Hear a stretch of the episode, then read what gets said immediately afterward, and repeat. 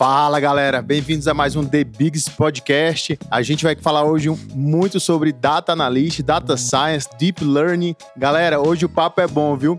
Se você não se inscreveu no nosso canal, se inscreve no canal, clica no sininho para ser notificado dos novos vídeos e dá like no, nos vídeos e assiste nossos outros vídeos também que a gente está lançando a cada quarta-feira, pessoal. E aí, Davizão? É isso aí, eu sou o Davizão, esse aqui é o Grandão e conosco a gente tem o prazer inenarrável de receber o Marcelo Fernandes. Ele que é gerente de desenvolvimento de negócios da FAICO, professor da FIA e da Paul na área de analytics, estatística. Cara, enfim, muito conhecimento aqui para dividir com a gente. Marcelo, seja super bem-vindo. Vai ser um bate-papo super legal contigo, cara. Com certeza, da visão. Com certeza, grandão. Prazer. Prazer também inenarrável estar tá aqui, né? Para dividir esse espaço com vocês, falar um pouquinho sobre esse tema, esse tema que é a questão da analítica, dos dados, do processo de tomada de decisão nas empresas, esse movimento que cada vez mais as empresas têm adotado para poderem ser mais competitivas, conseguirem extrair mais valor do, de alguns dos ativos mais importantes que elas têm, que são os dados, né? Então, perfeito, a gente está aqui para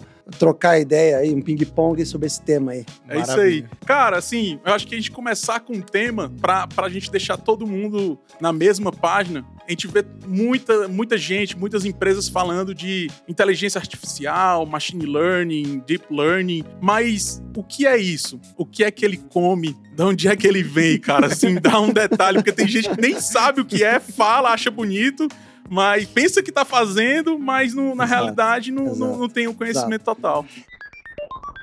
É, é, um é, uma boa pergunta, viu, da visão, porque o que acontece? Existe muita mística em torno desse, desse tema. Eu não sei se é por uma questão de, de, de que as coisas têm que necessariamente parecerem difíceis para poder para poderem justificar todo o investimento que as empresas fazem no tema, no assunto, contratação de profissionais altissimamente capacitados, com conhecimento altamente profundo sobre o tema. Mas se você pensar de uma maneira bastante simples, o tema não é necessariamente complexo. Claro que ele pode ser, mas vamos pensar de uma maneira simples. Cara, nós todos temos nossa, as nossas capacidades de cognição. Você dá para uma criança, você pega uma folha, uma criança de quatro anos que já saiba falar, já saiba falar, já saiba se comunicar mais ou menos. Vou dar o exemplo da minha filha. Fiz esse teste com ela no ano passado, um ano e pouco atrás. Dei para ela um, um, uma folhinha de papel com uma figura, com várias figurinhas. Algumas eram animais e outras eram tipo é, biscoitinhos, chocolate, assim. Só que, não sei, se você olhar no, no, Google, você vai procurar lá, procura, tem uma brincadeira lá, chama, escreve lá, Deep Learning é, Chihuahua Cookies. Aí você vai ver lá, vai na imagem, você vai ver um monte de, de, de, quadrinhos, são figurinhas, uma do lado da outra, que você tem cachorrinho, aquele cachorrinho chihuahua que tem olhinho meio, meio, meio esbugalhado, E aquela bolachinha cookie, sabe aqueles cookies de baunilha, que é uma bolachinha que ela tem a, a, a coloração dela a mesma coloração, a mesma tonalidade de cor do cachorro. Só que ela tem, ela tem aquelas gotinhas de chocolate, que se você olhar de longe assim, até parece um cachorro, ou o cachorro parece a, a bolachinha. Aí eu passei para minha filha, filha, olha só, o que, que, que, que é isso aqui? Isso aqui para você é um cachorrinho ou é um biscoitinho? É lo... Não, pô, isso aqui é um biscoitinho, isso aqui é um cachorrinho, isso aqui é um biscoitinho, isso aqui é um cachorrinho. Questão de segundos, ela fez, é, é, classificou todos os objetos com 100% de acerto, uma criança de 4 anos. Então, quer dizer, o que, o que eu quero dizer com isso? No final das contas, o ser humano ele tem a capacidade de conseguir estabelecer relações e, a partir disso, criar algum tipo de juízo, que pode ser é, uma, uma, uma, uma classificação, pode ser uma definição, pode ser algum tipo de resposta para uma, uma questão simples, somar um mais um. Uma criança com, com cinco anos, seis anos já consegue, se bem treinada, já fazer isso. Então, e, e, a partir do momento que ela vai evoluindo ao longo do tempo, ela vai ganhando o que a gente chama de mais conexões mentais, né? mais neurônios. E por isso vai ficando, entre aspas, mais inteligente, sendo capaz de resolver problemas mais complexos. Isso tem que ser estimulado, obviamente, mas é o caminho natural da vida, né? Uhum. Até um determinado momento que eh, começa a acontecer o caminho contrário, né? É, é, ah, aí eu não vou, não sou especialista em, em, em, em neurologia para poder afirmar isso, mas a partir de um determinado momento a quantidade de neurônios começa a cair, a quantidade de conexões começa a cair. Por isso que as pessoas normalmente é, falam que para você conseguir manter essas conexões ou minimizar as perdas, você tem que fazer aquelas palavrinhas cruzadas, ou seja, você tem que estimular o seu raciocínio para que você consiga manter isso. Então, essa é a capacidade humana de cognição. Muito bem. Só que hoje em dia, com a quantidade enorme de dados que a gente tem à disposição, a gente tem e com a capacidade enorme de processamento que as máquinas têm, você pode, você pode se perguntar, mas espera aí, mas por que, que eu não posso, de alguma forma, passar essa capacidade de cognição que o ser humano tem para um processo de larga escala, que isso possa ser feito por um computador? Dá um exemplo. Imagina o seguinte: você pega, você pega aí é, é, frutas dentro de uma. De uma eu, eu, eu, fiz um projeto numa empresa de agribusiness e você tinha um momento lá da, da, da, da escolha das frutas que eles separavam frutas, laranjas estragadas de laranjas é, assim perfeito, em perfeito estado, que não iam ser descartadas. Você bate o olho, qualquer pessoa bate o olho, puta, isso aqui está estragado, essa laranja está estragada. Você vê pela, pela, até pela tonalidade da, da, da, da, da casca que ela já está meio. passou. Às vezes você pega, você consegue sentir. Legal. Só que imagina o seguinte: mas fazer esse processo de classificação durante é, horas e horas e horas. Quantas laranjas você vai conseguir classificar manualmente? Quantas pessoas eu vou precisar é, para poder classificar, de repente, um milhão de, de laranjas? Aí você fala, pô, mas espera aí. Mas será que eu não consigo transmitir essa capacidade de classificação para o computador? Aí usando toda o, todo o arsenal de metodologias que já existe há anos. Redes neurais, o pessoal fala muito hoje como sendo algo extremamente novo. Cara, já existe há uns 60, 70 anos. Só que ainda não era tão escalável, por quê? Não se tinha uma capacidade computacional tão absurda quanto se tem hoje. Então, o que acontece? Pegam esses algoritmos, essas, esses métodos matemáticos, é, usam o computador, você, você ensina o computador dizendo, ó, essa laranja aqui, ó, fotografias, essa laranja aqui, ela é, ela é boa, essa aqui tá podre, essa é boa, essa essa tá boa, essa tá podre. O computador vai entendendo quais são as características que se referem a cada um dos dois grupos, podres ou boas, e ele começa a ter a capacidade de classificar isso sozinho através de uma fórmula matemática que foi inserida no computador pelo ser humano. Quem é que programou? Você fala muito em Python hoje, né? Por exemplo, Python você tem metodologias, é, é, é, por exemplo, baseadas em redes neurais que já estão implementadas. São códigos que alguém, um ser humano, criou e implementou no computador para que ele consiga fazer esse trabalho. Então, quando a gente fala de inteligência artificial, é um tremendo guarda-chuva, né? Que no frigir dos ovos é a capacidade que a gente tem de transferir para as máquinas a, a possibilidade de elas tomarem decisões como se fossem humanos. Por isso que fala que é artificial, porque é feito por uma máquina, não por um ser humano. Quando eu falo máquina, robô, não é máquina e robô como a gente vê na, na ficção. É um computador, um laptop. São os Jetsons, né? É, é. Então o negócio é mais simples quando, do que a gente imagina, né? Maravilha. Marcelo, e esse lance aí que o pessoal comenta, ah, Agora os dados é o novo petróleo. A gente estava até conversando no, no, carro na vinda e, e aí surgiu isso. Pô, será que é o novo petróleo? É, mas porque o petróleo é escasso, né? Ah, ah, e, e, aí, no caso, os dados não são. E aí, como é que se, isso é um fato ou é fake news? Não, isso, é, não. isso é muito engraçado, porque eu cresci, eu cresci ouvindo, cara daqui a dois anos vai acabar o petróleo no mundo. A gente tem que arrumar uma solução para isso, porque tem muito plástico. E aí, a cada ano que passava, cara, descobriram uma nova fonte de petróleo, blá. E aí, os dados são finitos, não são finitos? os dados são um novo petróleo de fato? Como é que funciona isso? Deixa eu até fazer um contraponto, porque na verdade isso é um estudo do, do IDC, cara, alguns anos atrás, mostrando a, a, a, o volume de dados que vem sendo gerados no mundo. Né? Se a gente for pensar no que a gente chama de dados estruturados, que esses dados que a gente encontra corriqueiramente aí armazenados em Excel, em bancos de dados relacionais, Axis, SQL, ah, que você tem lá, por exemplo, a data de nascimento da pessoa, que você tem lá é, a idade, que você tem lá, por exemplo, o estado civil, o sexo. É, o que, que acontece? O, o, volume de crescimento desses dados ele está atingindo um determinado nível de estabilidade. Então ele não cresce assim, ó ele cresce assim. Não é mais exponencial, então. Não é mais exponencial. Esse tipo de dado. Só que, em, só que em paralelo a isso, Existe um tipo de dado chamado dado não estruturado. O que é um dado não estruturado? É um dado que, por si só, você olha para ele e não consegue fazer nada. Imagina assim, se eu te falo assim, ô grandão, ó, no computador ali, cara, tem um, tem um banco de dados de 2 milhões de imagens.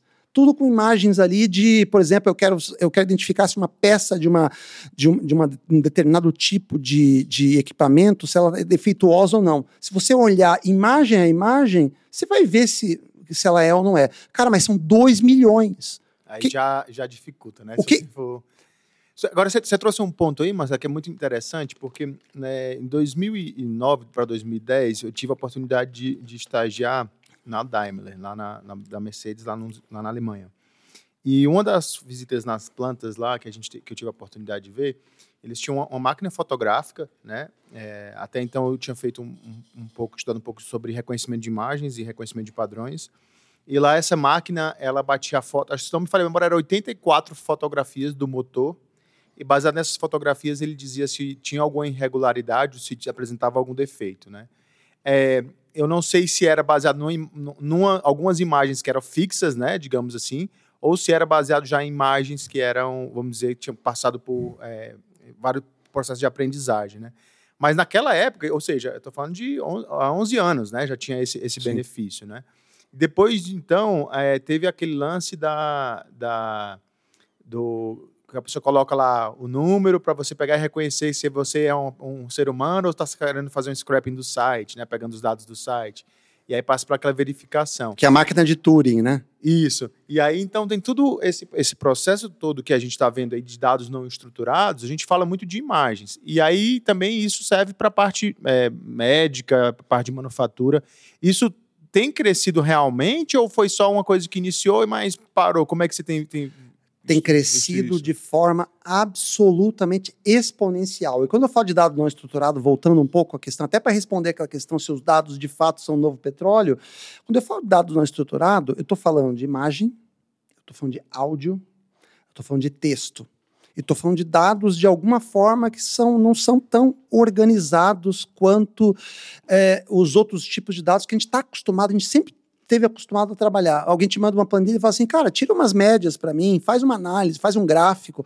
Se alguém te dá um banco de imagens ou te dá um, um, um, uma- um- pendrive com 2 milhões de arquivos em MP3, o que, que você vai fazer? Você vai entrar um a um, vai ficar escutando cada um dos áudios. Esse tipo de dado, você percebe que ele está mais bruto, né? Então você precisa que esse dado passe por uma que a gente chama de uma fase de pré-processamento. Ou seja, ele seja transformado num tipo de arquivo que o computador consiga é, processar com facilidade consiga extrair esses padrões. Então, o crescimento desse tipo de dado está aumentando muito. Eu trabalhei com um projeto de Speech Analytics, que é você, você tirar inteligência a partir de dados de fala, para poder, poder identificar, por exemplo, numa operação de cobrança, o que, que diferencia um cara que estoura de bater de resultado, estoura os resultados, por exemplo, eh, no final do mês, atingindo 200, 300% da meta, o cara recupera mais que todo mundo e o cara bate 30 meses seguidos de performance espetacular de um outro sujeito que faz 10% da meta. Ambos falam com os clientes, ambos atendem ou ligam para uma quantidade enorme de.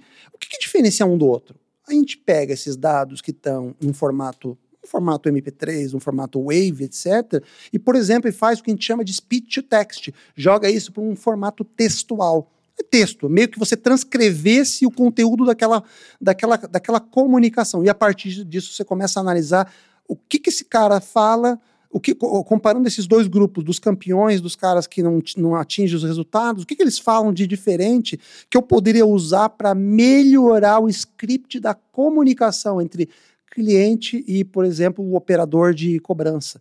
Então, esse tipo de dado ele tem crescido de uma maneira absurda e as empresas despertaram para a importância deles no processo de tomada de decisão. Tu me fez lembrar agora, recentemente eu li um- uma parte do artigo da- do Dropbox, que é uma plataforma de, de storage, né?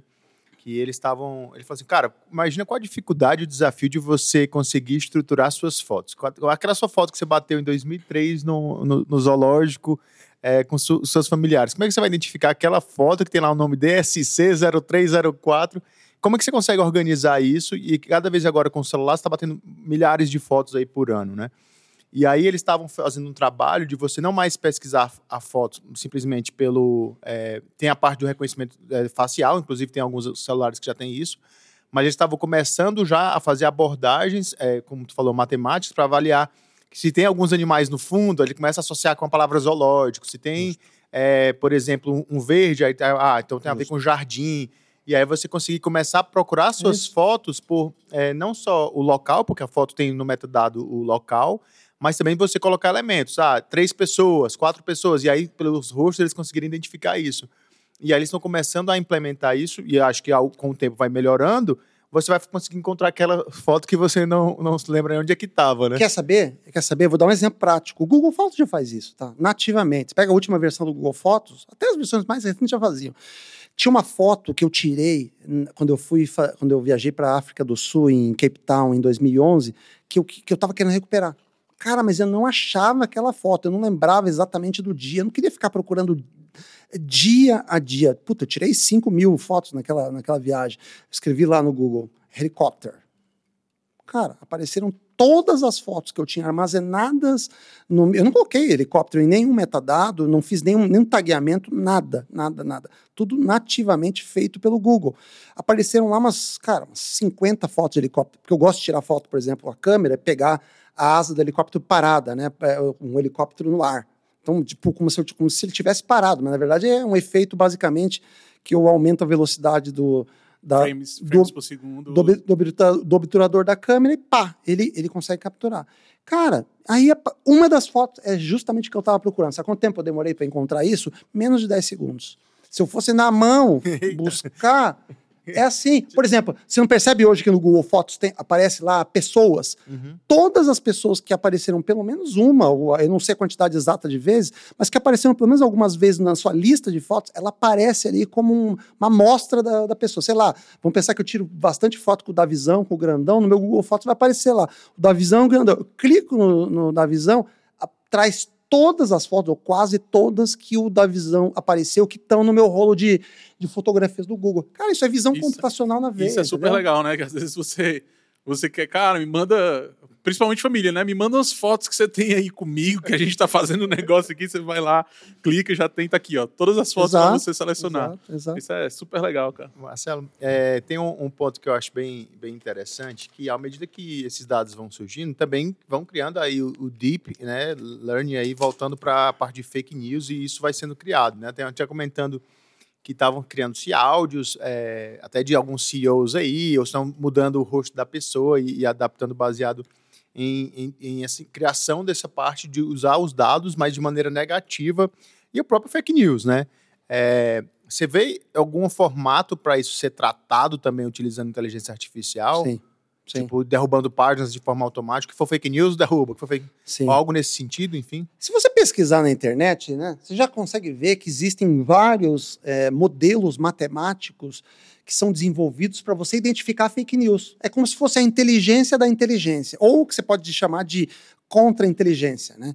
Cara, por que, que acontece? Porque é complexo mesmo, né? Esse, isso que você está falando, por exemplo, que é o que a gente chama basicamente de deepfakes. Deepfakes, né? Você tem, por exemplo, lá é, é, é alguém é, que manipula um, um, formato de vídeo, por exemplo, e faz, por exemplo, o Obama parecer falar coisas que ele jamais falou, e com um nível de realismo brutal. O que acontece? Existem modelos aí baseados em, em, em abordagens deep learning, né? modelos baseados em redes neurais convolucionais, que, que eles pegam e conseguem comparar, por exemplo, vídeos falsos com vídeos verdadeiros e consegue identificar no processo de formação, não só do, da, da, imagem, como do próprio no processo da renderização, é, elementos que diferenciam. Então, quer dizer, uma pista é, sequer que exista já pode ser suficiente para você identificar um padrão de diferença entre. Óbvio, aí você fala assim, pô, então para isso eu preciso treinar necessariamente uma máquina para que ela consiga diferenciar o que, que é um padrão verdadeiro do que, que é um padrão falso? Sim, a máquina precisa ser treinada, porque se a máquina não for treinada, você já fez um teste? Depois pega no, no, no celular, tanto no Android, no, no, no, no iOS também tem, Você baixa aplicativos que eles implementam o TensorFlow no celular. O que é um TensorFlow? O TensorFlow é é um, é um, é um framework de reconhecimento de padrões do Google, que o Google abriu publicamente há alguns anos aí. E o que, que eles fizeram? Esse algoritmo é um algoritmo de reconhecimento facial, reconhecimento de imagem de maneira mais ampla. Então, se, se você procurar lá no, no, no, no, no, no Play Store, é TensorFlow, é, é, Image Detection, qualquer coisa do gênero, vai aparecer uma pancada de aplicativo assim. Você pega e aponta o aplicativo com a câmera aberta para essa garrafa aqui, ó. Como ele já tem garrafa na no banco de imagens que ele aprendeu a reconhecer, ele vai colocar ali, ó, borrow, e coloca em inglês, né? Borrow uh, eh, 0.9, ou seja, 90% disso aqui é uma garrafa. Só que o que acontece, cara? Essa tigela aí, por exemplo, pode, pode, teoricamente seria bowl, né? Bowl, alguma coisa assim. Ele, olha, ele pode olhar e, cara, e classificar isso aí, sei lá, como um cinzeiro. Entendi. Uma pessoa, pô, peraí, não, não, minha, minha filha me ouvindo falar, não, papai, mas isso não é um cinzeiro, isso é uma tigelinha. Uma criança de 5 anos consegue diferenciar. Só que como ele não tem esse objeto na, é, na base de dados, ele não foi treinado para reconhecer esse objeto, ele tenta identificar no universo que ele conhece o que, que é mais parecido. Daí, porra, pode ser uma coisa que, do ponto de vista geométrico, pareça até similar, dependendo do ângulo que você pega. Só que, porra, para qualquer um de nós é um erro grosseiro. Sim, perfeito, perfeito. A gente estava falando aí da questão do, do, da fake news. Meu pai me deu um, um, livro de aniversário que se chama Os Engenheiros do Caos, né? Que é justamente aí a, a o, o advento de informações falsas com, com uma uma, uma aparência de, de, realismo muito grande com o advento da tecnologia e, e, facilidade de entregar isso aí. Até uma dica aí para quem está assistindo a gente, Os Engenheiros do Caos, bem, bem interessante esse livro. Sem dúvida. Marcelo, uma perguntinha aqui. O crescimento que eu estava dando uma, uma, lida hoje, 150% estava o volume de busca por profissionais aí de data analytics e, e tudo mais, né? Isso para os próximos cinco anos? Você acredita nisso que continua crescendo ainda mais e mais? Vai, vai crescer. Vai crescer e, e condicionado a um. E o crescimento tende a ser ainda maior, condicionado à ocorrência de um evento importante. As, aí volta a questão dos dados sobre o novo petróleo, que eu quero continuar esse ponto, que é um ponto chave, né? Porque não adianta nada falar de ah, mais profissionais no mercado, mais e mais e mais profissionais, se esses profissionais não conseguem extrair o que o dado tem de melhor. Então, o que acontece? Qual que é o grande problema hoje que, a gente, que eu vejo aí em muitas empresas? Eles contratam muitos profissionais de dados, só que os profissionais de dados eles acabam não conseguindo extrair todo o potencial que os dados têm. Eles falam assim, é uma tarefa simples? Não é uma tarefa simples, é uma tarefa mega complexa mega complexa se a gente pensar de um ponto de vista mais estrutural, do ponto de vista mais corporativo, até porque os dados estão em tudo que é lugar, a, a, as empresas têm muitos repositórios, os, os, repositórios não se conversam, você tem data lakes, você tem data warehouses, tem, agora eles surgiram com novas, com novas abordagens como lake houses, e nada disso se conversa, muitas vezes, o que acontece?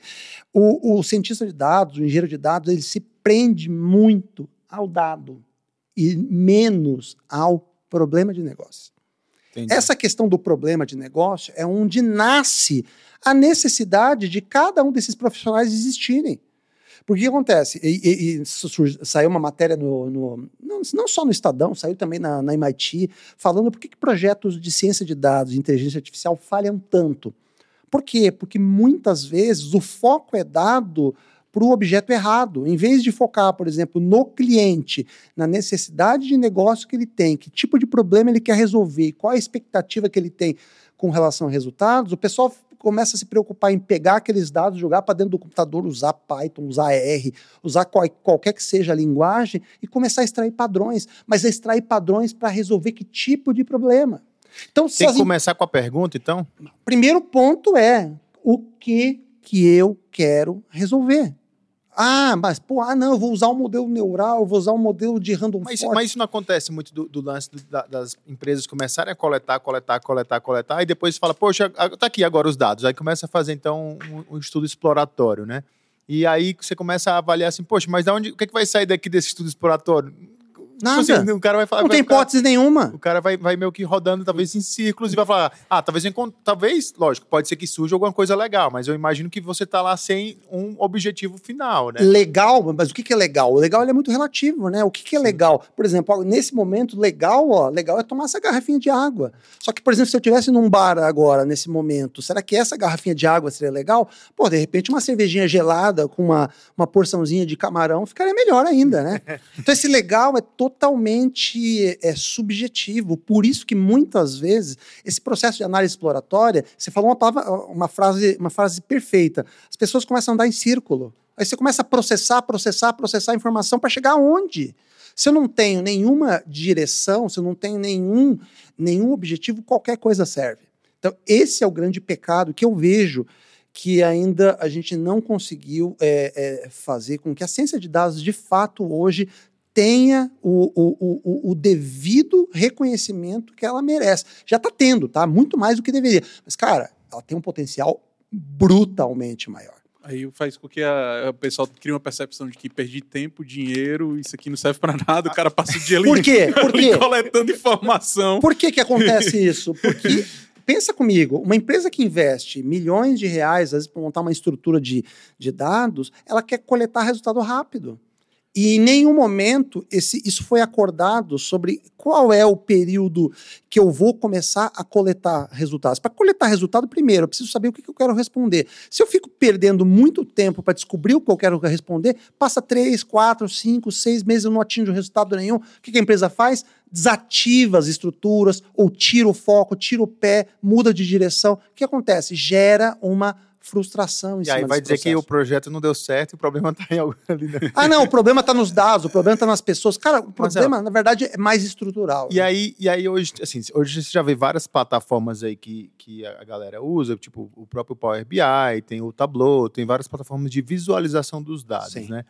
A, a, a pessoa que realmente está ali na ponta, realmente sendo analista de dados ou a parte de negócio, digamos assim, cabe também a essa pessoa que não está fazendo a parte de extração, transformação e carregamento, que é o ETL, né? Que está falando extract, transform e load lá. Essa pessoa que tem que ter expertise, ao, ao teu ver, muito diferentes do cientista de dados que está ali atrás com essa, com essa expertise, como é que você diferencia as expertises dessas duas pessoas? Sim, sim, elas têm, elas têm que ter expertises um pouco diferentes. O cientista de dados, via de regra, ele tem que ter uma capacidade para mergulhar mais nos dados, extrair padrões que ele não vai conseguir extrair com dashboards, né? Com esses, com esses gráficos mais simplesinhos que você coloca no dashboard, que é bonitão, que gera uns alertas, todo visual, colorido, que você mostra para um diretor executivo. O cientista de dados, ele vai olhar, vai usar métodos mais complexos de identificação de padrões e vai conseguir, por exemplo, identificar lá que no meio de 3 milhões de imagens tem, cara, três tipos de peças defeituosas que ele identificou que são totalmente diferentes, que nem o ser humano tinha conseguido detectar. É, e enquanto que o analista de BI ele tem que ter uma capacidade mais artística de conseguir transformar um dado bruto em algo que possa ser visualizado mais rapidamente, que qualquer pessoa que consiga bater o olho já consiga putz, cara, agora, agora consegui ver essa, eh, ver, ver essa tendência, agora consegui entender o que está acontecendo. Então, se parecem profissionais totalmente distintos sobre o nível de, de profundidade que eles têm sobre os dados, mas tem um ponto em comum, que é aí o que entra o que a gente chama de alfabetismo de dados, que todas as pessoas da empresa, independente do nível hierárquico, tem que ter, que é ter a capacidade de olhar para uma massa de dados e dizer, cara, que tipo de análise eu poderia tirar daqui? Que tipo de insight eu poderia tirar daqui? Mesmo que ela não tenha um conhecimento profundo de analytics, mas ela tem o que a gente chama de pensamento crítico sobre os dados. Começando pelo quê? Pelo problema. O que eu quero resolver? Vou contar um exemplo rápido, super rápido, de um workshop que eu dei há uns anos atrás sobre alfabetismo de dados para um grupo de operadores de central de atendimento. O pessoal terminando no ensino médio, cara. Ensino médio. Maioria não sabia nem somar direito. Até se perguntasse tabuada para a galera ali, alguns eh, não iam responder 5 vezes 7 direito, né? 5 vezes 9, 8 vezes 5. Legal. Comecei a, a explicar para eles, assim, basicamente, o- princípios de análise de dados, mas, assim, para pessoas que não têm nenhum conhecimento de estatística, zero. Tanto que o pré-requisito é, basicamente, curiosidade e pensamento crítico. Só isso. Esse era o pensamento crítico. Terminou o, o, o workshop, um menino veio para mim e falou assim: Marcelo, eu tive uma ideia que legal pra caramba. Sabe que, que é a ideia que eu tive? Fico pensando, eu atendo ligação o dia inteiro aqui, fico, vejo os meus colegas atendendo, a quantidade de, de, de motivos que as pessoas ligam aqui, eu vejo os caras falando. Meu, é muito grande. Mas eu fico pensando, será que não tem algum tipo de concentração, cara? É possível. Pô, será que eu tenho 3, 4 mil motivos diferentes de ligação? Será que não tem é, é, gente ligando pelo mesmo motivo que, de repente, se a gente conseguisse identificar isso, a gente conseguiria trabalhar de forma proativa e daí, e daí é, é, é, é reduzir o custo da operação? Olha o pensamento de um moleque de 17 anos. Olha o pensamento. Cara, conhecimento estatístico, analítico, zero. Sentei com ele, pegamos uma, um exemplo de uma, de uma, de uma base de, de, de, de contatos de um mês e le, elencamos lá, tinha lá alguns milhares de motivos mesmo. Cara, aí falei assim: você já ouviu falar numa análise chamada análise de Pareto? Análise de Pareto é aquele velho, famoso 80-20. Será que de repente eu tenho uma concentração de motivos aqui que podem responder por uma, um percentual significativo dos chamados?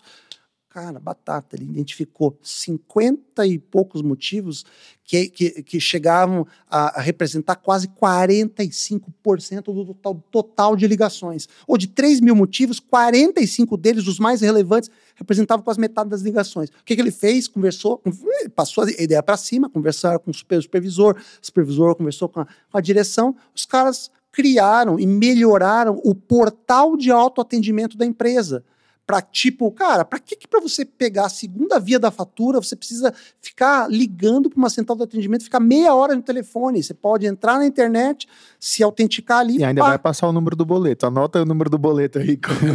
pois é. O, então o que acontece? O que acontece, cara? Eles conseguiram reduzir quase 40% o volume de chamadas por aqueles motivos por uma análise mega, mega, mega simples. É o que eu estou falando.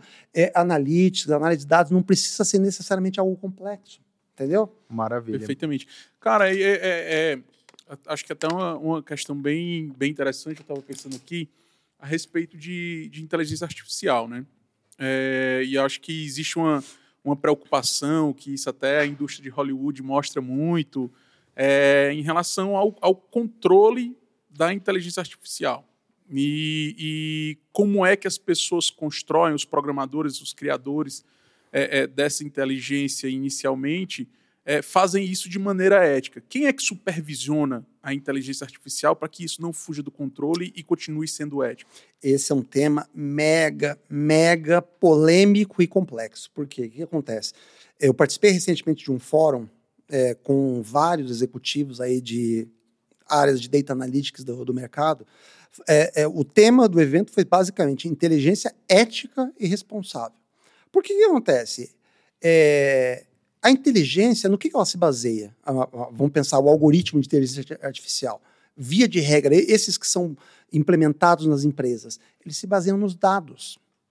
E os dados, eles são gerados por quem? Pelas decisões que as pessoas tomam. Então vamos pensar um exemplo aqui, ó, seleção de pessoas. Seleção de pessoas eu vou contratar, vamos pensar lá, coisa de 10 anos atrás, que eu estou começando a armazenar base de dados, eu vou começar a contratar gente para minha empresa. O que, que, eu quero como modelo de estagiário? Eu quero um estagiário que seja faculdade top de linha. Nunca viu é, é, é, é, anúncios desse em, em, em CIE, em institutos de, de, de, recrutamento de estudantes. Então o pessoal queria, é, não queria atrair gente de faculdades nível B, queria pegar a gente da Unicamp, USP, papapá. Você já está criando um viés aí. Sim. Por que, que você está criando um viés aí? Porque você está partindo de uma premissa que as pessoas que vêm dessas faculdades necessariamente são melhores. E nisso você cria uma discriminação contra, por exemplo, pessoas que não tiveram acesso a esse tipo de, de, de digamos, de entre aspas, de, de, de, de, possibilidade na vida e estão estudando aí em outras, não vou citar nomes por questões éticas, né? Mas e acontece? Isso começa a popular a base de dados. Aí vem um, um, um vem um, um, amigo do grandão aqui e fala assim: ah, vamos criar um projeto de People Analytics. Aí resolve desenvolver um modelo de inteligência artificial que pega todos esses dados históricos para dizer eh, qual é o perfil de um estagiário de sucesso. O que, que vai acontecer? Nessa base de dados, muito provavelmente, a população negra está subrepresentada, a população gay está subrepresentada, a população feminina está subrepresentada. O que acontece? O modelo de inteligência artificial que vai ser construído vai ser carregado de viés. E muito consequentemente vai ser um modelo completamente irresponsável. Você não vê as empresas cada vez mais querendo ter diversidade nas equipes, não sei o quê, não sei o quê, não sei o quê, justamente porque elas não querem que é, é, é, é, os algoritmos sejam os grandes tomadores de decisão sem que haja uma consciência crítica, que é um pouco o que você está perguntando. Então, o que acontece? Hoje existem mecanismos que permitem que eu consiga não só identificar viés nos algoritmos de decisão, como permite que eu, permita que eu consiga tratar isso, não consigo eliminar, mas eu consigo tratar isso minimamente antes desses desses dados serem usados para treinar os algoritmos e, mais do que isso, consiga criar um processo de captura de dados que favoreça essa amplitude de perfis que eu quero avaliar de uma forma igual. Não sei se vocês viram o filme, o, o, o documentário Coded Bias. Já viu o documentário Coded Bias? Tá no Netflix. Procura não, lá. Não, assisti não. Procura lá no Netflix. Coded Bias. Tá aí a dica, viu, pessoal? Coded Bias. Não, viu? baita dica. Essa dica é de ouro. Matadora. Tem um, um, ponto que você trouxe aqui que é interessante, Marcelo, que até um, durante um, uma apresentação de estatística o cara comentou: pô, você vai fazer então a, a, média salarial das pessoas que moram em São Paulo. Você vai fazer só ali na Faria Lima, como é que vai sair essa média aí? Você vai. Totalmente. Isso é um dado vesado. Ou, ou outro, outra coisa, não, vou fazer na Paulista, pega a galera que tá vindo do, da, da periferia trabalhar ali, se pega lá anotando quando vê, vem um filho de um grande banqueiro que trabalha na região ali, como você falou, não vou usar o nome lá, pá, anota o salário dele. Cara, por outlier da, da região. Totalmente. Daí você vai pegar a então, média depois. É, aí você pega a média. Tira uma média. O que, que essa média vai representar? Absolutamente nada. Esse é o grande ponto. Esse, esse é, é, é, documentário Coded Bias, ele conta uh, um experimento de uma pesquisadora do MIT, chamada Joy Bolowane. É uma, é uma pesquisadora negra. O que, que ela identifica? Ela, ela, ela se dedica a estudar o, o, o uh, processos de viés nos modelos de classificação de imagens nos Estados Unidos, no Reino Unido, etc. E ela identificou uma falha séria no algoritmo da, de classificação de imagens da IBM. Tanto que a IBM chamou ela para para dar uma palestra lá e corrigir isso, ajudar a corrigir o algoritmo. Que não vai dar spoiler, viu? Que no The Bigs não pode ter spoiler. não, não, aí eu paro por aqui. Eu paro por aqui e, deixo a curiosidade para quem tiver interesse em saber mais. Vai lá assistir o, vai lá assistir o Coded By. Cara, baita, baita de, uma, de, um, de um documentário que te prende do início ao fim. Marcelo, em termos de ferramentas aí, é, eu tenho muito lido aí com lidado com o pessoal, todo mundo fala, rapaz, a pegada agora é estudar Python, estudar Python, estudar Python, estudar Python. Algumas ainda falam do, do R, né? É realmente, você acha que um, uma ferramenta para quem quer começar aí no mundo da, do, do, Data Science, do Data Analytics, começar pelo, pelo Python mesmo? O que, é que você acha? Ó, vamos lá. É, primeiro eu vou dar um meu viés pessoal, tá? Mas ele, é, é, já deixo claro que ele é uma visão enviesada. Por quê? Porque eu sou estatístico. Se eu sou estatístico, puta, eu aprendi, eu aprendi a mexer com R ainda na versão antiga, que era o S Plus, cara, há 20 e poucos anos atrás. Então, quer dizer, eu, quando o R surgiu nas primeiras versões abertas, cara, eu falei, porra, meu, ferramenta legal. Me identifiquei rapidamente com ela. Isso significa que ela seja necessariamente a melhor ferramenta? Claro que não. Vamos pegar um outro viés contrário, de um cara que é um desenvolvedor. Ele olha para a ferramenta Python, que é uma linguagem de desenvolvimento de aplicação de website, inclusive de data science. Pô, fala, puta cara, essa ferramenta aqui é de A a Z, faz tudo.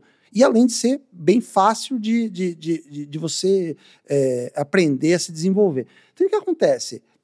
Se você olhar o crescimento da linguagem Python hoje, nos últimos, vamos pensar nos últimos 10 anos, cara, um crescimento absurdamente exponencial. Hoje é a linguagem de programação mais usada da atualidade. Então, assim, se for para dizer, cara, ela é melhor ou ela é, não é melhor, eu prefiro dizer o seguinte: eu sempre oriento os alunos a criarem uma independência. O que é uma independência? Cara, começa aprendendo uma, mas não fica necessariamente preso a ela. Porque no final das contas você vai ser pago para resolver um problema. Se você vai usar a ferramenta A, B, C ou X, pouco importa. Então o que acontece? Faz o seguinte: começa aprendendo Python, que é o que todo mundo basicamente está aprendendo, só que vai dar uma olhadinha no R. E aí o paralelo que eu faço é o seguinte: para dados não estruturados, para trabalhar com deep learning, para trabalhar com aplicações mais complexas que envolvem texto, áudio, vídeo, imagem, honestamente, Python ele é muito mais competente, além de ser performático. Ele é mais performático que o R, porque o R é mais lento para processamentos em larga escala né, do que o Python, fazendo comparação só entre os dois. Né? Nem que, não que o Python seja tão rápido assim. Se comparar Python com Scala, vixi, Python vira uma carroça. Só que comparar Python com R, o Python é mais rápido. Só que para análise estatística, via de, vias de regra, cara, análises científicas, o R tem uma quantidade de bibliotecas brutalmente maior. Então, quer dizer, não tem certo ou errado, melhor ou pior. A hum. grande, a, o, o grande profissional que vai se destacar é o cara que consegue rapidamente é, sair de uma para outra e trabalhar de forma intercambiável, entendeu? Que nem lente de câmera. Você tira uma lente grande angular para tirar uma foto mais aberta e você depois troca por uma tele para pegar uma foto mais fechada com um ângulo específico e você lida bem com todas. R-Python é a mesma coisa. Entendeu? Não tem é, certo é, é, o, o, que se destaca é o cara que entende a pergunta, sabe qual é o problema Pronto. e resolve ele, independente Pronto. da ferramenta que usa. Resumindo, Exato. é isso. É esse o cara. é esse o cara que as empresas querem, querem ou, é da visão. É esse o cara que as empresas querem. E, e Marcelo, você falou aí que muitas empresas estão com esse grande desafio aí de começar a fazer projetos de data science, data analytics. Quais você definiria aí vamos dizer assim, uns três ou cinco fatores críticos de sucesso para um projeto desse rodar bem e as empresas terem, digamos assim, um, um, um, certo benefício assim no médio e longo prazo. Até porque eu não acho que no curto não, não consiga, né? Primeira coisa, ah, Grandão, primeira coisa, cara, é ter um, um acercamento, né? Assim, uma, uma, uma avaliação muito clara de qual é o problema que a empresa quer resolver. Vou dar um exemplo claro. O que é um problema de negócio? Cara, a empresa está perdendo cliente pra caramba. Porra, meu, a empresa tinha 20 milhões de clientes, passa três meses tem 16. Opa, tem alguma coisa errada acontecendo. Porra, você olha lá os gráficos de entrada e saída de cliente, você pega o saldo e você vê que você vê uma curva assim descendente. Pô, tô perdendo cliente pra caramba. Por que, que eu tô perdendo cliente? Aí você começa a fazer um monte de análises e, putz, legal. Até entendo por que, que eu estou conseguindo, por, que, que, os, por que, que os clientes estão saindo. De repente o preço está ruim, de repente é porque o serviço não está legal, de repente é porque o concorrente está oferecendo é, é, produtos melhores. Só que maravilha. Legal, mas como é que eu posso ter uma ferramenta que me ajude a, antes que o cliente cancele, eu consiga detectar essa tendência e oferecer alguma coisa que o convença a ficar, por exemplo. O caso típico é telecom, né? Você vê hoje em dia uma briga absurda entre TIM, Claro e Vivo, né? As três grandes operadoras. A Oi deixou de ser uma empresa de telecom, está virando uma empresa de serviço. Mas essas três, TIM, Claro e, e, e, Vivo, disputam a tapa cada cliente. E a grande questão é como é que eu posso evitar que esse cara saia, principalmente um cara que me gera rentabilidade. Então, o problema de negócio é, cara, a minha base de clientes está sangrando. Esse é o problema de negócio, porque o faturamento, o resultado da empresa está indo pelo ralo. Esse é o problema de negócio. Agora, o que, que eu vou usar para resolver esse problema? Aí eu posso, de novo, é uma história. Posso usar Python, posso usar R, posso usar SAS, posso usar FICO, posso usar qualquer tipo de, de, de, de ferramenta. A grande questão é como é que eu transformo esse problema de negócio em algo e que, que possa ser uma estratégia de decisão que ajude a empresa a tratar de forma diferente os caras que tenham mais chance de cancelamento. Então, esse é o primeiro grande ponto. Segundo ponto, tem que ter uma, uma união, uma interação brutal entre a área de análise de dados, seja áreas de data science, etc., e a área de negócio. O cara, cientista de dados, não pode trabalhar de forma autônoma. Tipo, ele vai lá, senta na máquina dele, começa a processar um monte de coisa, depois acha lá uns insights bonitos, coloca no PowerPoint e faz uma apresentação. Esse é o caminho do fim. Sim. Esse processo tem que andar, de, os, dois, os dois times têm que andar de, mão, de mãos dadas do início até o fim do projeto. E tem que, sabe que mais? Tem que ter um patrocinador executivo, um cara que fala assim, quanto tempo a gente precisa para isso dar resultado de verdade?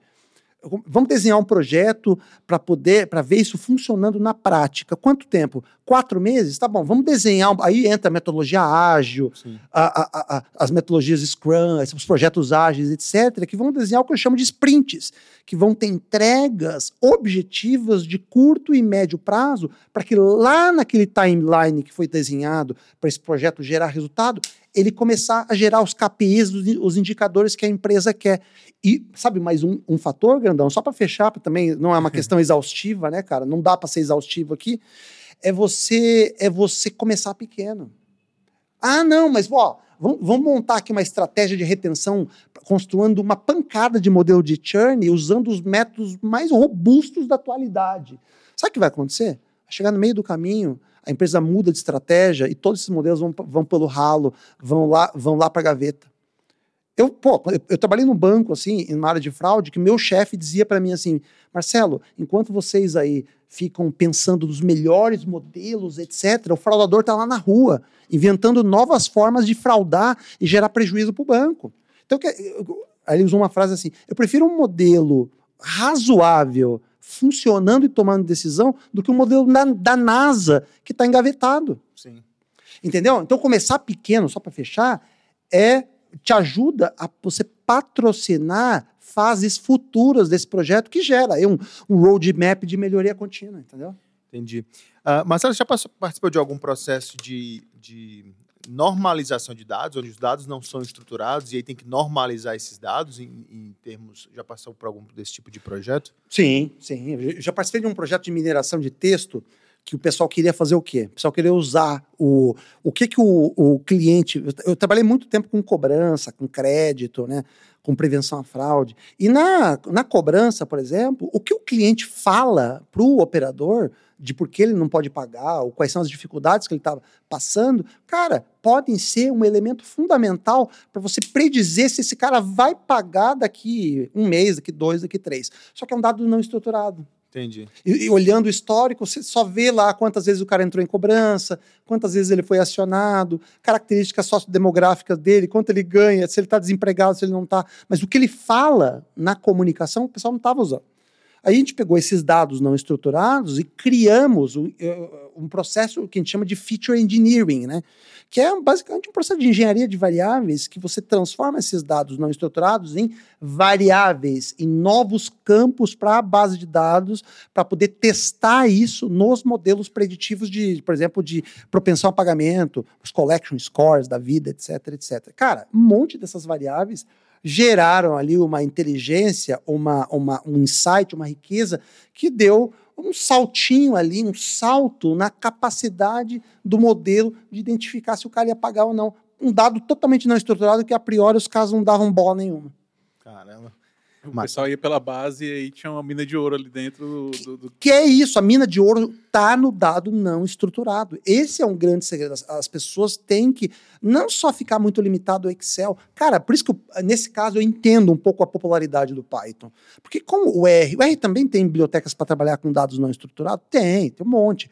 Só que o que acontece? Com Python você tem isso não só mais desenvolvido, mas também do ponto de vista de processamento e gente usando uma quantidade muito maior. Aí você vê, se você procurar tutoriais sobre, por exemplo, processamento de imagem, pode fazer um web scrap, uma web, outra coisa interessante, web scraping, né? Você faz raspagem de dados na internet para você gerar a base de dados para fazer uma análise, por exemplo. Eu fiz um, um, um processo de raspagem uns anos atrás para poder ver características de empregos, né? O que que, o que, que, que, que tipo de qualificação as empresas estavam exigindo para determinados tipos de cargo? Você vai lá e vê um monte de postagens. Ah, eu quero o cara que tem SQL, que tem Excel avançado, que tenha Python, que tenha R, que não tem não sei o quê, que tem que venha de escola XPTO. Aí você pega uma base, lá, vários posts, milhares de anúncios de um monte de vagas, você pega e joga isso para dentro de uma base de dados e faz uma análise. É o que a gente chama de web scraping. Né? Sim. Uh, tem um, um, ponto aqui que é, é até interessante, assim, que hoje eu vejo muito essas plataformas de e-commerce sendo lançadas e eu vejo muito que a estruturação dos dados elas são feitas de maneira algumas vezes bem diferentes, né? Por exemplo, você vai buscar celular em uma, aí meio que o iPhone eles destacam, não é meio que o celular que você vai colocar as informações de 4 GB, 8 GB, 2 GB, como você tem, por exemplo, em, em celulares Android, que você vai avaliar essas coisas, né? E ao mesmo tempo, quando você vai buscar, por exemplo, ar-condicionado, tá em refrigeração, esses nomezinhos e tudo isso, né? Como que você vê isso é, sendo aplicado para não, não só para os marketplaces, mas também isso para os próprios produtos que estão sendo lançados? Essa parte de nomenclatura, escolher a nomenclatura é, ideal, isso tem feito muito uso também ou não? Cara, isso aí é útil. Primeiro, não só para machine learning como um todo, mas também para um processo. Dois, na verdade, tem dois processos assim que eu entendo que podem se beneficiar muito desse tipo de trabalho. Primeiro, a parte de recomendação de ofertas. Né? Por quê? Você imagina o seguinte: imagina, por exemplo, um marketplace como o Amazon. Qual é a quantidade de SKUs distintos que esse marketplace oferece, pensando em SKUs ativos, né? Produtos aí, por exemplo, uma garrafinha dessa aqui de, de 500 ml da Cristal, sem gás, é um SKU. A mesma garrafinha, 500 ml da Cristal, com gás é outro SKU. São produtos diferentes, entendeu? Apesar de ser basicamente água mineral. Então, o que acontece? Você tem, cara, dá para falar tranquilamente aí, em centenas de milhares, se não milhões de SKUs, até porque no final das contas o marketplace tipo a Amazon é meio que a junção de várias lojas. E, e é isso, que, é, isso que, que é meu ponto, porque ao mesmo tempo que você pode estruturar a garrafinha de água em líquido, ou sei lá, em bebidas, né? Pode ser bebidas não alcoólicas. Pô, mas será que tá boa essa divisão em bebidas, bebidas não alcoólicas, bebidas alcoólicas? Só que o cara vai achar tão fácil aí, quanto aí, ele acharia. Aí, aí, bebidas, bebidas alcoólicas, aí vai ter cerveja, cerveja artesanal, cerveja convencional, enfim. E aí você começa a ter essa, essa estruturação, essa meio que essa árvore de dados, e ao mesmo tempo que você vai ficar uma árvore de dados tão longa, começa a se tornar complexo de você identificar aquele produto que você quer comprar, né? Pô, tô tendo que dar 7, 8 cliques aqui para chegar no meu produto, né? Por isso que existe, por exemplo, a própria Amazon inventou isso alguns anos atrás, que hoje é, puta, meio carne de vaca hoje, né? Mas é o que a gente chama de análise de cesta de mercado, né? Nem foi a Amazon, foi o próprio Walmart que inventou lá, né? Lembra da, da, da relação entre as fraldas e as cervejas sim, lá? Sim, sim. sim. Cara, porra, meu, hoje em dia, com essas bases de dados gigantes, cara, aconteceu isso comigo. Eu tava em Nova York eu estava procurando uh, no, no, no, site da Amazon uma caixinha de som da, da Bose que eu queria comprar. Aquela SoundLink 3 lá. Pô, meu, puta ca caixinha de som. Cara, 140, 150 dólares mais ou menos. Beleza. Eu cliquei na caixinha de som para comprar. Eu ia comprar, ia fechar a compra ali. Só que apareceu logo embaixo assim uma mensagem.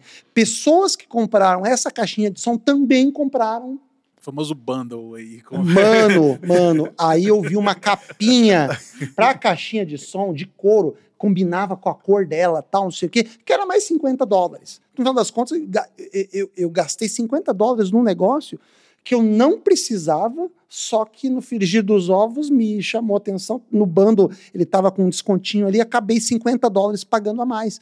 Cara, é, é, eu tinha tendência de comprar essa, essa, essa, essa, essa essa capinha de couro, cara, talvez se eu visse ela pronta, eh, com a, a, caixinha dentro da capinha, bonitinha, tal, não sei o quê, eu até, até tivesse comprado, mas não era meu pensamento original. Então, o que acontece? Só que de alguma forma tinha uma tendência, tanto que eu acabei uh, juntando lá e comprei. Gerou uma Parecia aquele comprar, não comprar, comprar, não comprar, comprei, né? exato, exato.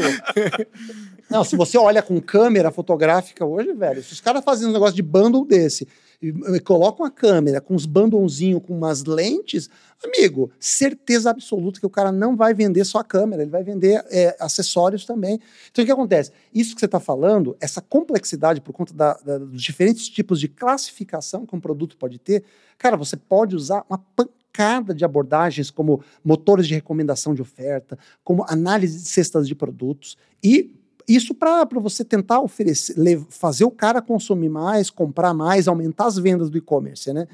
Mas tem um outro lado legal também, que é um lado que sustenta tudo isso, que é você conseguir entender como é que vai ser a leitura da demanda por esses produtos lá na frente. Que é o chamado forecast, né? Sim. Que é o chamado forecast de demanda. Porque, como você tem uma quantidade gigante de produtos distintos, Puta, cara, fazer modelo para tudo isso é uma arte, porque a quantidade de combinações de produtos, categorias, etc., é muito grande. Então, aqui, nesse caso, métodos de previsão estatística, e pode, pode ser desde modelos, modelos, modelos modelagens, né, algoritmos mais simples, com alisamento exponencial, médias móveis, até algoritmos mais robustos que envolvem até redes neurais. Muita gente usa redes neurais para fazer previsão de demanda futura. Eu trabalhei, por exemplo, com redes neurais para fazer previsão de demanda de energia. Então, quer dizer, a rede neural tem uma utilização muito grande. Né? Mas, claro, você precisa começar necessariamente com ela. Cara, por que, que você não pode começar com algo que seja mais simples e funcional e vai criando uma estratégia de avanço, de, de melhoria do seu modelo, da, do, do, seu algoritmo ao longo do tempo. Esse é um ponto, é um ponto de, de, de, de, de reflexão importante. Sim. Dá, dá, dá, o passo inicial na direção correta, por isso que seria interessante começar dessa maneira, né? E, que, e, e crescendo de maneira orgânica, né? Para você atingir os seus, seus objetivos aí, os objetivos da empresa e, e responder Sim, a pergunta exatamente, final. Exatamente. Marcelo, você, qual era a dica que você daria aí para dica, né? que você daria para alguém que está saindo da faculdade, enfim, ou, ou, até mesmo qual faculdade fazer para vai para a estatística mesmo ou como que você indicaria alguém que queria traçar o caminho da ciência de dados e, e também da análise de dados? Ó, tem algumas dicas assim que para mim são formação, pós, são enfim, que que vitais, né? São vitais porque você tem, tem públicos de todas as naturezas. Né? Tem gente que está terminando o ensino médio, o cara vê esse esse buzzword aí em torno da ciência de dados, já quer ir para essa linha. Tem gente que tá numa da, terminou a faculdade, está fazendo um trabalho lá, trabalha lá numa área XPTO, puta, não está muito contente, vê esse negócio da área de ciência de dados, quer pular para lá.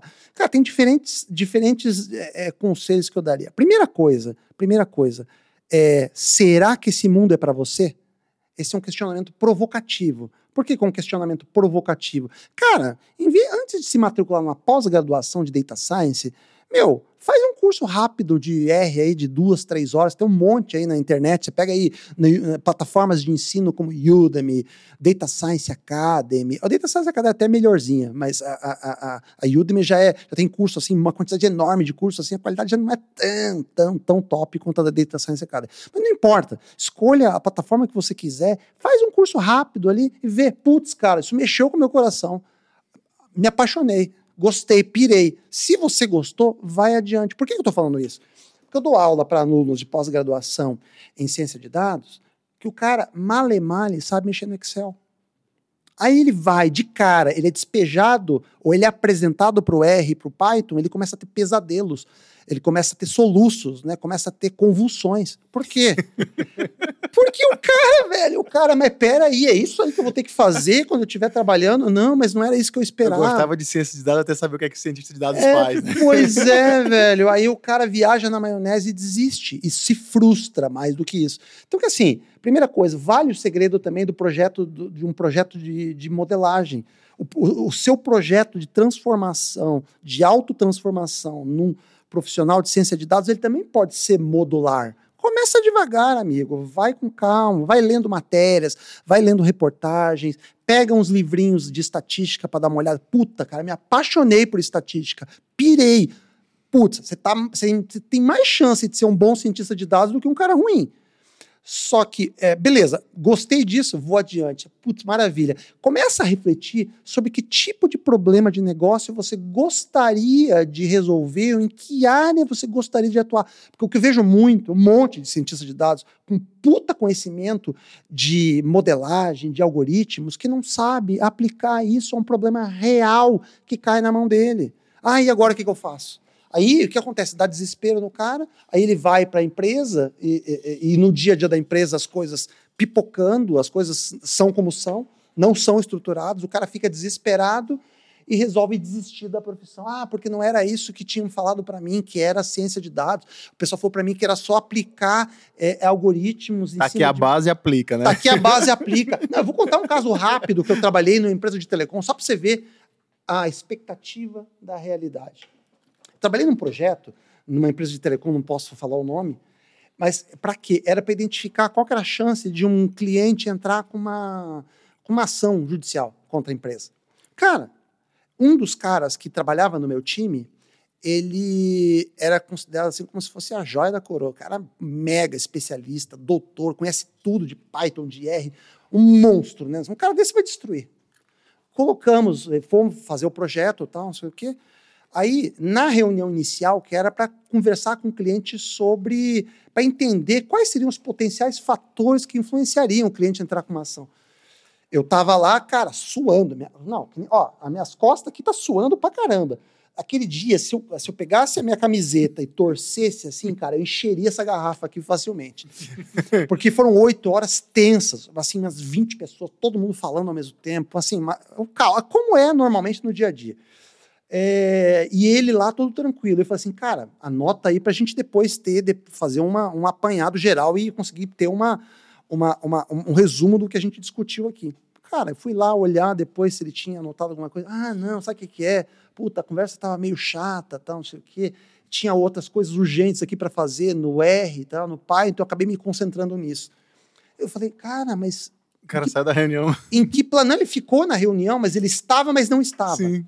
E o que acontece? Resumo da ópera. Cara, é, é, é, ele estava numa realidade que ele achava que ciência de dados era só a partir do momento que eu passasse uma base de dados para ele, para ele começar a modelar.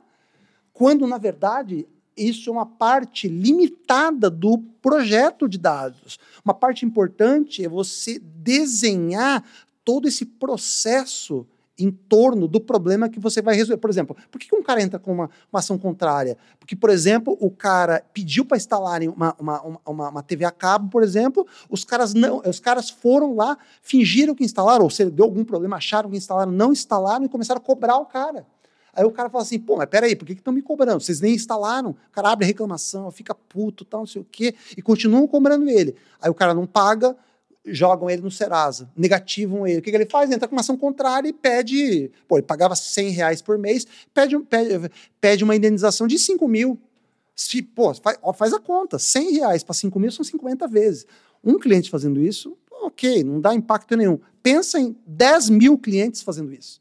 Sim. Tamanho do rombo. Então, o que acontece? Um, é, é, a pessoa, para realmente, se ela quer ser um cientista de dados, ela tem que ser uma pessoa extremamente curiosa, questionadora, crítica e absolutamente provocativa, porque ela tem que colocar o dedo na ferida para poder identificar que fatores podem estar relacionados ao evento que ela está estudando. Então, o que acontece? Esse tipo de perfil é o tipo de perfil de cientista de dados, seja ele mais extrovertido, mais introvertido, isso, tanto não é, isso não é tão relevante assim. É importante até certo ponto, uma questão de apresentação, etc.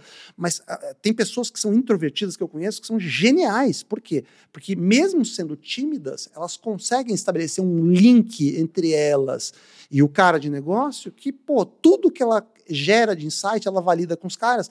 Quando você vai apresentar isso para uma direção num board, por exemplo, numa apresentação executiva, todo mundo está comprado. É basicamente uma a apresentação é basicamente uma formalização. Então esse processo é construído.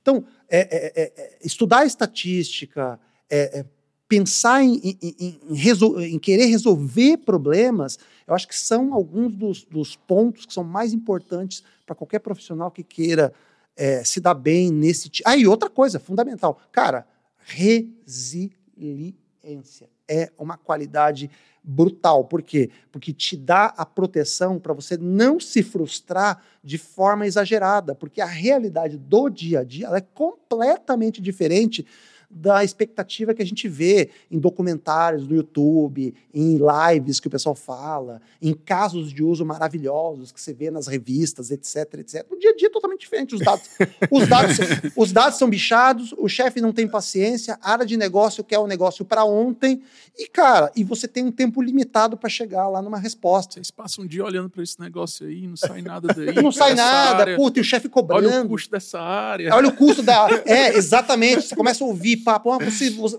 você, a nossa área não é de receita, nossa área só gera custo, ah, vão ter corte de cabeças, a empresa entra em reestruturação.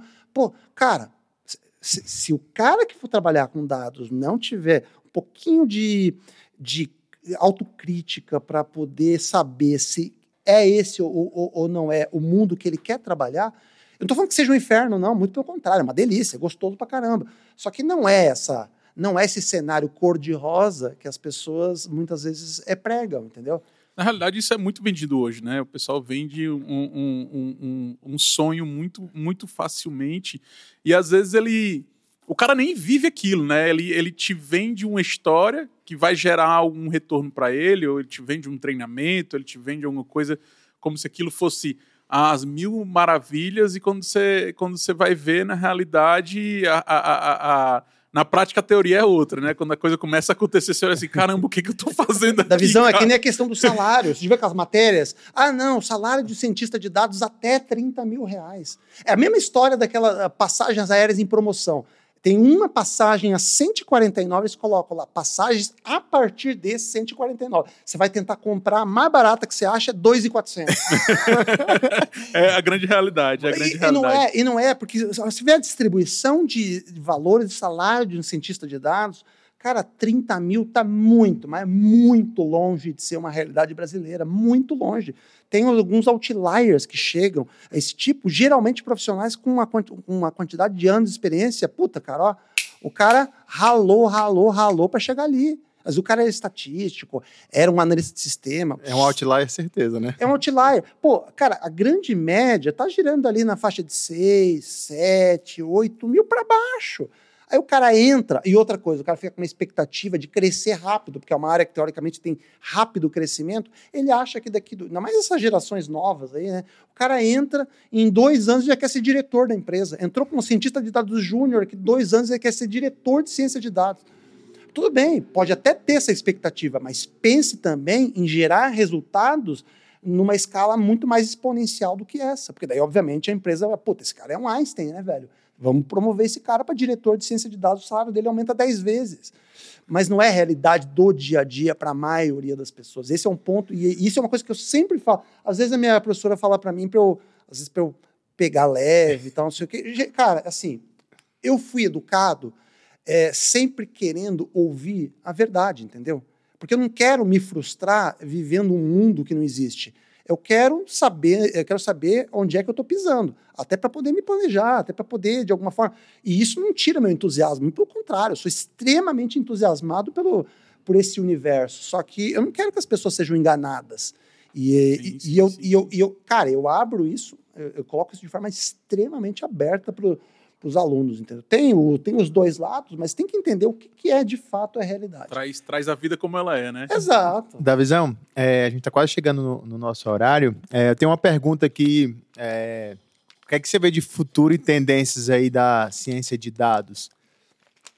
Cara, uma coisa que é muito legal, e essa preocupação um pouco é, tem a ver com uma, da, uma das perguntas que o Davizão colocou, daquela questão da inteligência artificial autônoma, né? Você viu que. E é, da, e é daquela, é da, daquela empresa do Elon Musk lá, né? Do OpenAI, acho que é OpenAI, né?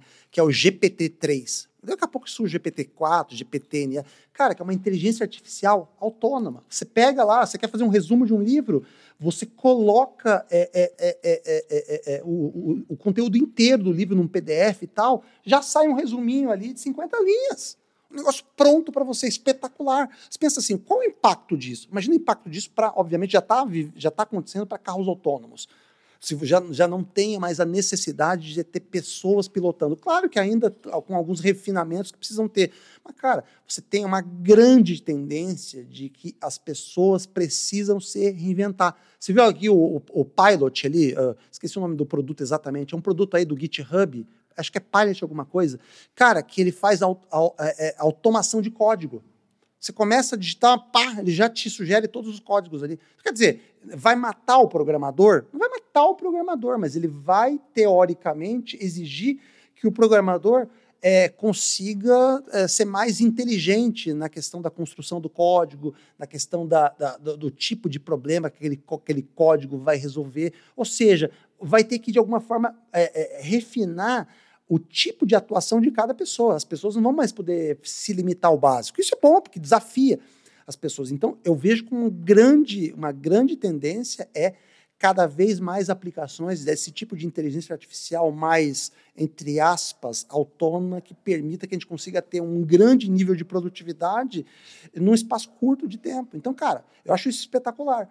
E eu sempre. Só que o que acontece? Esse tipo de inteligência não vai matar, por exemplo, a capacidade crítica do cientista de dados. Muito pelo contrário, vai tornar esse processo mais produtivo. Um negócio que o cara demorava, às vezes, uma semana montando código, cara, você pode eventualmente ter isso pronto em questão de horas. Pô, isso não é ótimo, isso não é fantástico, isso é fantástico. Então, por isso que essa capacidade de você interagir com o um negócio, que parece uma coisa meio óbvia, né? Parece óbvia. Eu falando assim, fico pensando, cara, mas não acredito que eu estou falando isso. Parece tão óbvio. Só que, na verdade, não é tão óbvio, porque a maioria das empresas pecam quando desenvolve projetos de ciência de dados e não presta atenção para isso. Aí acontece, via de regra, ah, não, o algoritmo não funcionou, ah, não. Muitas vezes os dados não têm a resposta correta, pode ser que não tenha, os dados sejam ruins. Pode ser que os dados sejam ruins, mas isso você tem que matar. E talvez você não fez a pergunta de maneira talvez correta. Talvez você não fez a pergunta correta. talvez você não fez a pergunta correta. Então, essa história, só para é, fechar com a pergunta que começou. Cara, essa história de que os dados são o novo petróleo, para mim, muito sinceramente, tremenda balela. Por quê? Porque a gente parte da premissa que o dado por si só ele possui valor, quando na verdade quem dá esse valor para os dados são as pessoas através das perguntas. Sem esse direcionamento, cara, essa montanha de dados vai ser simplesmente uma montanha de dados, vai ocupar espaço nos servidores, nos data lakes, etc, etc, e vão frustrar as empresas com relação aos objetivos que elas têm. Maravilha, é isso aí, Marcelo. É isso aí. Marcelo, aqui não é o show da Xuxa, cara, mas deixa um beijinho aí para quem você quiser, cara. Ah, aqui é um beijinho, vou mandar um beijinho para minha esposa, para as minhas filhas, para minha mãe, para meu pai, para meus irmãos, todo mundo. E, cara, obviamente, deixa aqui um abraço. Primeiro, um super agradecimento aí vocês pelo, pelo convite, ao Andrezão lá pela, pela indicação.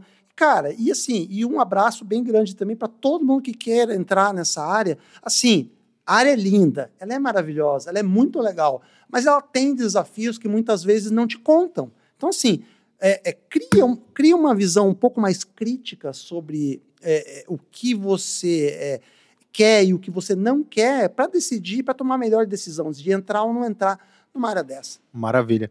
Marcelo, um prazer te ter aqui no The Bigs Podcast. É, valeu demais aí por todas as informações, os insights que você falou aí pra gente, não só pra gente, mas quem também está iniciando nessa área e quer iniciar nessa área de Data Science, Data Analytics. Muito conhecimento aqui na mesa hoje, hein, Davizão? Foi, foi aprendizado demais, aprendizado demais, cara. Então, express, né? É... Aprendizado express. exato, exato, exato. Então foi, foi uma aula, cara, uma verdadeira aula do professor Marcelo, né? Ele que é professor de é, fato aí, sim, deu, uma, sim, deu uma aula aqui sim. pra gente. Galera, esse aqui foi mais um episódio do The Bigs Podcast. Eu sou o Davizão, esse aqui é o Grandão. Esteve aqui com a gente o grande Marcelo Fernandes, falando tudo aí sobre transformação digital, inteligência artificial, é, Big Data, Machine Learning, enfim, tudo isso e mais um pouco. Se você quiser saber mais um pouco sobre esse conteúdo, segue as dicas que ele deu, começa de maneira pequena, vai crescendo no orgânico, que essa é a melhor maneira de você fazer. Se você não está inscrito no nosso canal, se inscreve, é, dá um like pra gente, ativa o sininho e procura a gente nas outras plataformas, como Instagram e Spotify. Só um ponto a mais. Marcelo, quer deixar o teu contato aí pro pessoal? Sim, sim. Pode me procurar no LinkedIn lá. Escreve Marcelo Fernandes, FICO, né? FICO, que eu vou aparecer lá. Não só tem um Marcelo Fernandes na FICO. Maravilha, galera. Um abração. Um beijão, pessoal. Até mais. Um